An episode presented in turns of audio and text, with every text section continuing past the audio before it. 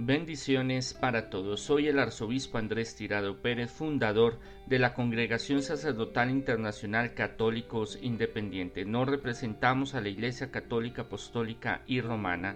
Bienvenidos una vez más a una palabra tuya bastará para sanarme. Reflexiones diarias del Evangelio. Leamos el Evangelio. Entonces María se levantó y se dirigió apresuradamente a la serranía, a un pueblo de Judea entró en casa Zacarías y saludó a Isabel. Cuando Isabel oyó el saludo de María, la criatura dio un salto en su vientre. Isabel, llena del Espíritu Santo, exclamó con fuerte voz, Bendita tú entre las mujeres, y bendito el fruto de tu vientre. ¿Quién soy yo para que me visite la madre de mi Señor? Mira, en cuanto tu saludo llegó a mi oído, la criatura dio salto de gozo en mi vientre. Dichosa tú que creíste, porque se cumplirá lo que el Señor te ha anunciado. María dijo, mi alma canta la grandeza del Señor, mi espíritu festeja a mi Dios mi Salvador, porque se ha fijado en la humillación de su esclava, y en adelante me felicitarán todas las generaciones porque el poderoso ha hecho grandes cosas por mí, su nombre es santo, su misericordia con sus fieles se extiende de generación en generación, despliega la fuerza de su brazo, dispersa a los soberbios en sus planes, derriba del trono a los poderosos y eleva a los humildes, colma de bienes a los hambrientos y despide vacíos a los ricos. Socorre a Israel, su siervo, recordando la lealtad prometida a nuestros antepasados, en favor de Abraham y su descendencia para siempre. María se quedó con ella tres meses y después se volvió a casa. Esta es una parte muy profunda del Evangelio de San Lucas. Hoy estamos leyendo el Evangelio de San Lucas. Y San, San Lucas nos transmite, nos traslada a un contexto donde dos mujeres se encuentran. Pero, ¿qué mujeres son? Es María y es Isabel, su prima. María tiene que recorrer un camino donde está, desde Galilea hasta Judá, a las montañas, eso es arriba, son varios kilómetros, eh, tiene, son 3, 4 días, aún hasta 5 días de camino para llegar y visitarla. Isabel ya es mayor, ella viene a ayudarla, a acompañarla, y apenas ella llega, se manifiesta la unción del Espíritu Santo, tanto en Isabel como en la Virgen María. Dos mujeres que es el símbolo de la restauración de la humanidad. A través de ellas llegan dos grandes, eh, uno que es Juan el Bautista, que es el que le va a preparar el camino al Señor, el que va eh, a ser el precursor, el vocero de lo que Jesús va a venir a hacer en el futuro. De, es el emisario el que va a abrir eh, las puertas, va a tocar corazones para que cambien, para que se devuelvan al camino original, que dejen ese camino de pecado, de maldad, de soberbia, altanería, y vuelvan al camino de la conversión, de la purificación. Por eso Juan bautizaba eh, en agua o eh, a través del agua venía la purificación al pueblo eh, judío. Y Jesús, el Salvador, el Dios con nosotros. Entonces hay un diálogo entre las dos. Eh, Lucas lo escribe, lo narra de esta forma, de, una forma muy literaria, exquisita. Es, siendo historiador, Lucas no narra, no se su centro de atención no es hablar de los grandes emperadores o de los reyes o de los eh, terratenientes o los que tienen poder, sino habla de dos mujeres muy humildes y sencillas, rurales, semicampesinas, podríamos llamarlo de esa forma, eh, humildes económicamente en una situación no de miseria ni pobreza, porque esto es algo importante que aclarar, ellas no vivían en pobreza y en miseria no, vivían en un, en un entorno en el cual eh, económicamente pues no estaban en los mejores tiempos, pero tampoco en la miseria absoluta, eran humildes, sencillas, no contaban con grandes recursos, no eran grandes mujeres líderes de, eh, que transformarían el mundo entero, no, habla desde la humildad, Lucas habla desde la humildad, la sencilleza y el poder de Dios en ellas, tanto de que ellas son gestoras, como dice esa frase, detrás de un gran hombre y una gran mujer, de lo que va a venir, de todos los cambios políticos, económicos, sociales, históricos que van a venir a través de Juan y a través del Salvador del Señor. Por eso eh, es una alegría, es un momento tan importante, tan, tan de euforia que la, criatura en el vientre de, Isabel eh, se sobresalta, siente ese mismo, la misma em, ansiedad, la misma alegría, el mismo gozo que siente Isabel se lo transmite a Juan. Y por eso el Espíritu Santo se manifiesta y hace que den esas profecías, porque lo que hablan es agradar, alabar, glorificar al Señor, ver, hacer.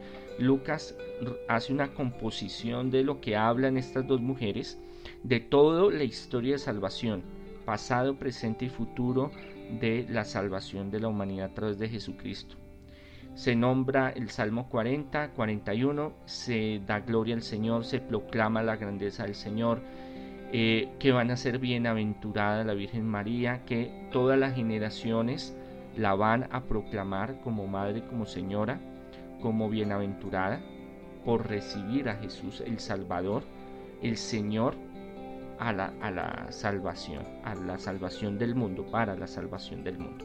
Y eso es algo real. Por eso el día de hoy hay tanta veneración y amor a la Virgen María, porque querámoslo o no, los que creen o no creen en la Virgen María, a través de ella vino el Salvador. Y eso es algo muy importante, la llena de gracia. Cuando el arcángel eh, Gabriel le dice, eres la llena de gracia, o sea, el poder de Dios está contigo. Y en, en este magnífica o, o magnificación del poder de Dios y del Señor, cada versículo, cada eh, proclamación de la Virgen da como ámbito el poder que Dios hace en los menos favorecidos, los menos importantes, en los que pensamos a veces que somos excluidos, en que nuestra voz no tiene fuerza, en que no tenemos un sentido para dónde ir o qué hacer. Dios se gloria en la humildad y en la sencilleza y en ser esclavos de Dios. La Virgen María se vuelve esclava del Señor. En una sociedad que eh, veía a la mujer como lo menos, una mm, sociedad patrística, machista, fundamentalista, donde la mujer solo se encargaba en las cosas del hogar y, tener hijos, eran mujeres eh, fábricas de traer bebés, pero de, algo más no. Algunas que otras hicieron la diferencia en la historia del Antiguo Testamento, pero en, ese contexto, en el tiempo donde están Isabel y María, son denegadas, son hechas a un lado, pero es Dios que las toma y a través de ellas trae la grandeza a la humanidad. Juan, que es la voz que grita en el desierto, de cambio y transformación, y Jesús, el Dios con nosotros, el Santo de los Santos, el Salvador con nosotros. He aquí la esclava del Señor, la sierva del Señor, la cual la esclavitud o el servilismo era total eh, en esa época a su amo y señor, tanto así que él disponía su domini, su señor, de la vida o la muerte de su esclavo. Es ahí donde la Virgen María eh, se entrega totalmente a la obra de Dios, lo que Dios quiere en ella, sea lo que venga que venir, lo que tenga que venir, así una espada atraviese su corazón, ella está dispuesta a dar todo porque lleva en su vientre al Salvador. O sea, ella se humilla totalmente al Señor para reconocer que ella no es nada, pero que se engrandece porque Dios Todopoderoso la escogió a Isabel y a María sobre todo a María, para hacer la obra más fundamental de todos los tiempos, que es traer la salvación. Muchas veces nosotros tenemos que ser esclavos del Señor, pero esclavos no de eh, un Dios arrogante, un Dios malvado que quiere destruirnos, que quiere que solo seamos como sus títeres, sino por amor. Amo tanto al Señor que me entrego totalmente, soy su esclavo, lo que quiera Señor de mí. Y aceptar eso es muy difícil porque aceptar eso es la voluntad del Señor, que siempre la voluntad del Señor es para cosas maravillosas en nuestra vida, tiene un propósito maravilloso de salvación en nosotros, pero nosotros a veces somos eh, reacios y nosotros no queremos a veces servir esa, esa voluntad, hacer esa voluntad en nosotros y nos volvemos rebeldes. Ahí es donde el Señor nos deja nuestro libre albedrío, nuestra libertad, que nosotros tomemos nuestro camino, pero que también nos hagamos reo, nos hagamos consecuentes a nuestras decisiones, a nuestros objetivos, a nuestros pecados, a nuestros pensamientos, a todo lo que no está con Dios, el que no recoge conmigo desparrama, dice el Señor. ¿Por qué? Porque Dios tiene un propósito maravilloso grandísimo que lo cumple la Virgen María. Es una profecía que se cumple y que se la ratifica Isabel cuando llega la Virgen María. ¿Quién soy yo para que me visite la Madre mi Señor? Ella le está proclamando y diciendo de que es el Señor que viene con ella. eso es una grandeza maravillosa, la gran alegría porque viene el Mesías, el Salvador. Aunque ellas en ese momento no entendieran todo el plan divino, todo lo que se vendría tan difícil para ellas dos, pero saben que Dios tiene en todo un propósito, que habrán momentos difíciles, que, que habrán momentos de amargura, que son mujeres que están desvalidas, que no, que están solas prácticamente en un mundo machista dominado por un patriarcado por los hombres, pero que ellas guardan y esperan en el Señor. Y todo el que guarda y espera en el Señor nunca es defraudado. Mi alma canta la grandeza del Señor. O sea, en su alma, alma espíritu, en el judaísmo, para el, mundo semítica oriental es lo mismo. Ya en, el pensamiento griego, latino, cambia, ya es el cuerpo, alma, espíritu y mente, Platón, Sócrates, pero en el judaísmo el alma, el espíritu, el cuerpo es una sola unidad y su alma, todo su ser proclama la grandeza del Señor, está alabando, glorificando al Señor, porque el Espíritu Santo entró en ella y da ese sentimiento de alabanza y de gloria. Por eso cuando el Espíritu llega a nosotros, sentimos ese, ese deseo tan fuerte de alabar, de bendecir, de glorificar al Señor. A veces sentimos ganas de llorar, de alabar, de gritar, de bendecir. Lucas eh, usa un contexto para darle fuerza al, escrito literario donde habló eh, con fuerza, dijo con fuerza. Entonces cuando nosotros sentimos la unción del Espíritu Santo, sentimos una fuerza tan grande, tan profunda de alabar, de glorificar, de llorar, de, dar gracias, llorar de alegría, llorar de tristeza, sentimos tantas sensaciones y ahí es donde se da sanación y liberación. Mi espíritu festeja a Dios mi Salvador. Está reconociendo que Dios es el Salvador de la humanidad de todos los tiempos, porque se ha fijado en la humillación de su esclava. Ha mirado su corazón, ha mirado su, sinceridad con Él, ha visto que ella está disponible para que lo que Dios quiera, lo que sea, lo que venga. Que es muy difícil uno abrir el corazón y decirle, Señor, yo estoy acá, es tu voluntad, lo que tú quieras porque sabemos que hay cosas que, no nos que nos gustan y que tendremos que cambiar. Y que en adelante me felicitarán todas las generaciones, porque el poderoso ha hecho grandes cosas por mí.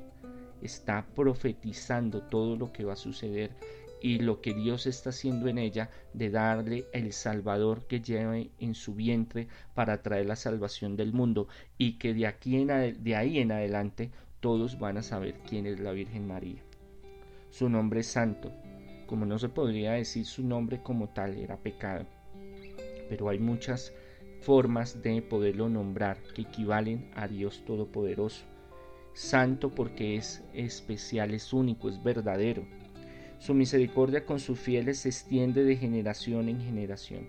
Las promesas del Antiguo Testamento que se están cumpliendo en la revelación de la Virgen, en Jesús, en que no dejó a su pueblo solo, no se olvidó de su pueblo, a pesar de que cometiera errores y que cuando ellos volvían a, Dios con el corazón constricto, con el corazón abierto a cambios, con el corazón humilde, Él los escuchaba y los restauraba y los sanaba y daba nuevas promesas. De generación en generación despliega la fuerza de su brazo, dispersa los soberbios de sus planes, derriba del trono a los poderosos y eleva a los humildes. ¿Por qué? Porque Dios nace, Dios con nosotros, Jesús nace en un lugar muy humilde, muy sencillo, donde vendrá la salvación a la, humanidad.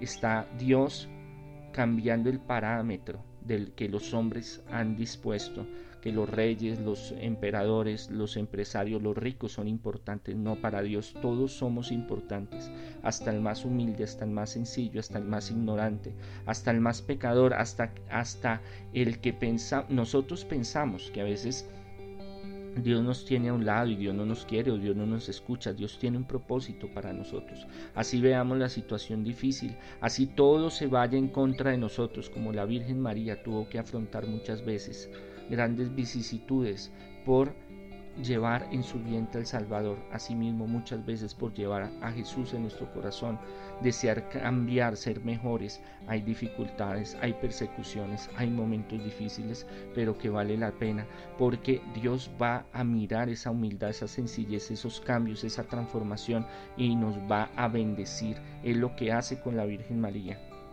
Colma de bienes a los hambrientos y despide vacíos a los ricos.